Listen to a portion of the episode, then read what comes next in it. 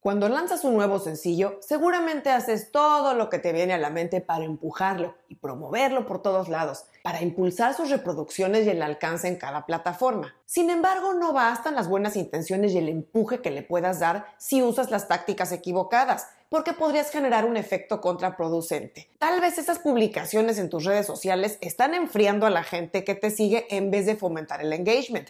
O probablemente esas tácticas de acercamiento a curadores y medios están ahuyentando en vez de atraer su interés en tu música. El marketing y el trabajo de tus sencillos es un proceso que vas puliendo cada vez que lanzas música. Recuerda que la práctica hace al maestro y no hay mejor modo de perfeccionar tu oficio como músico y tus dotes de marketing sino con la práctica. Hacerlo una y otra vez. Lo importante es aprender en el proceso y siempre buscar nuevas y mejores formas de hacer las cosas. Porque además, acuérdate que esto del marketing musical cambia todos los días y lo que hoy funciona tal vez no será lo mismo en uno o dos años. Soy Ana Luisa Patiño y estás en mi disquera, la casa del artista independiente bien informado.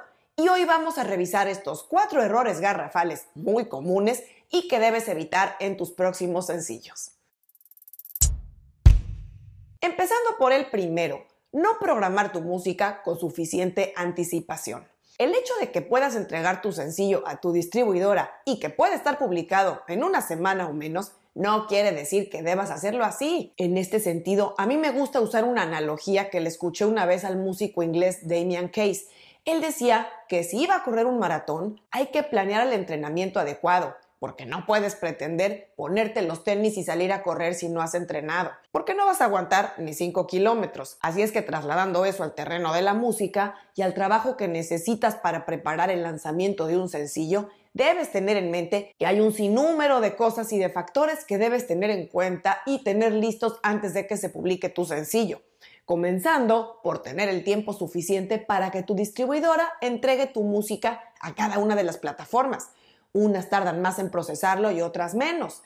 Y una vez que se entrega, también lleva un proceso de ingestión o procesamiento de parte de cada plataforma. Una vez que las plataformas procesaron tu sencillo y está correctamente programado, y hablando en concreto de Spotify, podrás hacer el pitch o presentación de tu canción a los editores, no solo para ser considerado para playlists editoriales, que no es ninguna garantía, pero sí para que el track aparezca dentro de las playlists algorítmicas como el radar de novedades de la gente que te sigue. Y volvemos al tema de la anticipación, porque para hacer el pitch o presentación de tu música tienes que considerar idealmente cuatro semanas, que podrían ser tres o dos en casos límite pero nunca menos de 7 días. De lo contrario, bueno, no te digo las playlists editoriales, esas ni las consideres, pero también te olvidas de las playlists algorítmicas. Y además de esa anticipación, hay que mencionar el tiempo que te va a llevar preparar tus materiales de marketing, diseñar una campaña de expectativa y luego pues una de lanzamiento. En fin, muchas cosas que debes de tener en cuenta y que en este programa no voy a profundizar.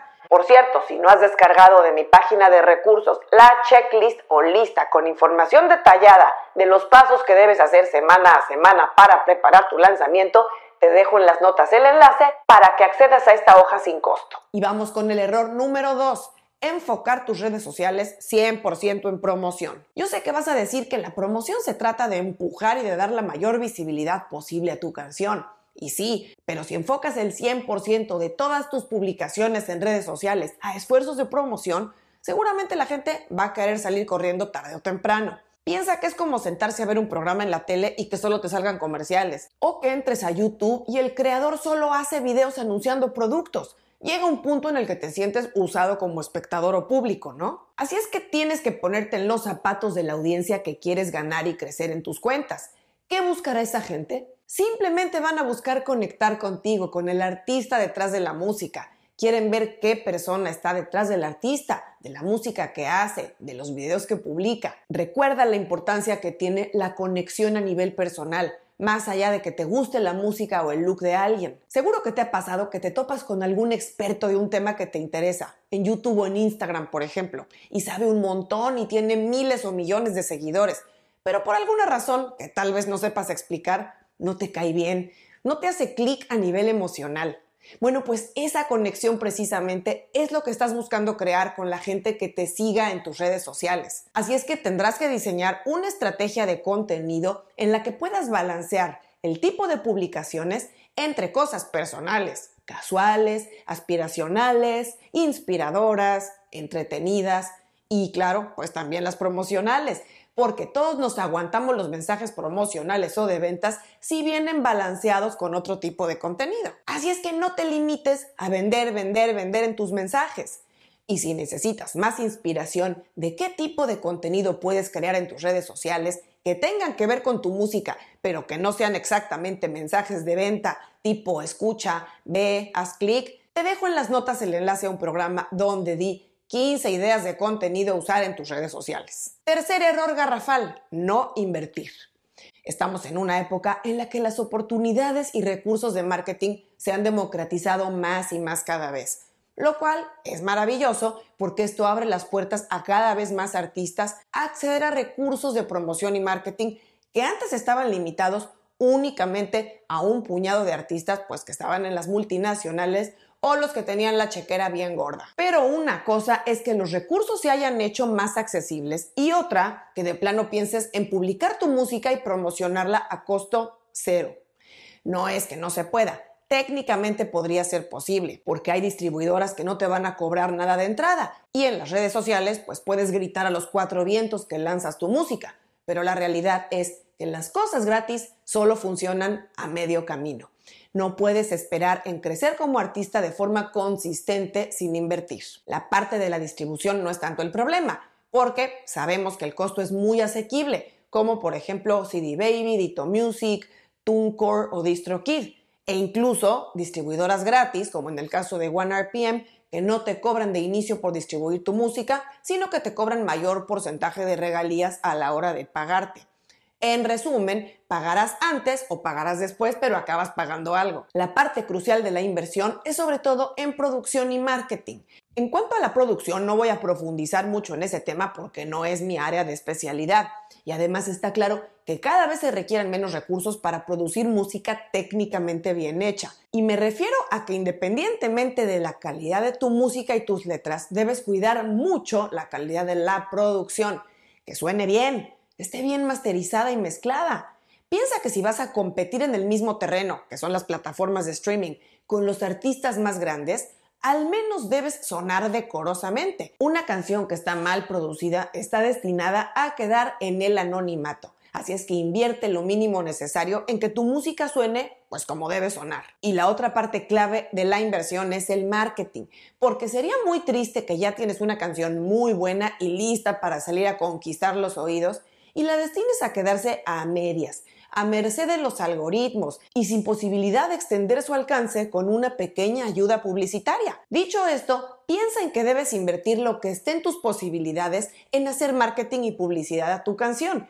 Si no tienes presupuesto para contratar una agencia o persona de marketing para ayudarte, al menos necesitas considerar hacer tú mismo una serie de anuncios en Instagram, Facebook y YouTube como mínimo, buscando llevar tráfico tanto a tu música en las plataformas de streaming, especialmente en Spotify, como a tu video en YouTube. Te dejo en las notas un video donde expliqué cómo hacer campañas en Instagram y Facebook. Y el cuarto error es matar tu sencillo antes de tiempo. Este error es garrafal porque tú mismo le cortas la vida a tus sencillos así sin más.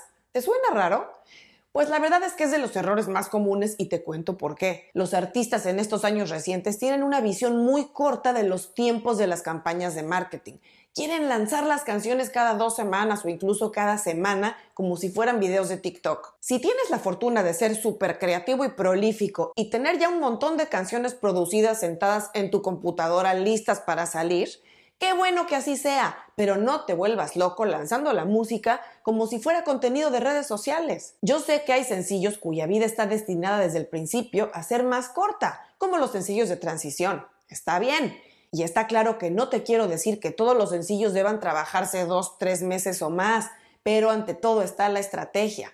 Yo sé que este mensaje te puede sonar contradictorio, porque yo siempre estoy recalcando que publicar música con frecuencia favorece tu crecimiento en Spotify y en las plataformas de streaming, y que el algoritmo empieza a jugar a tu favor de esta manera. Pero lo que quiero decir es que la gente debe tener la capacidad de escuchar y digerir y engancharse con la música que sale.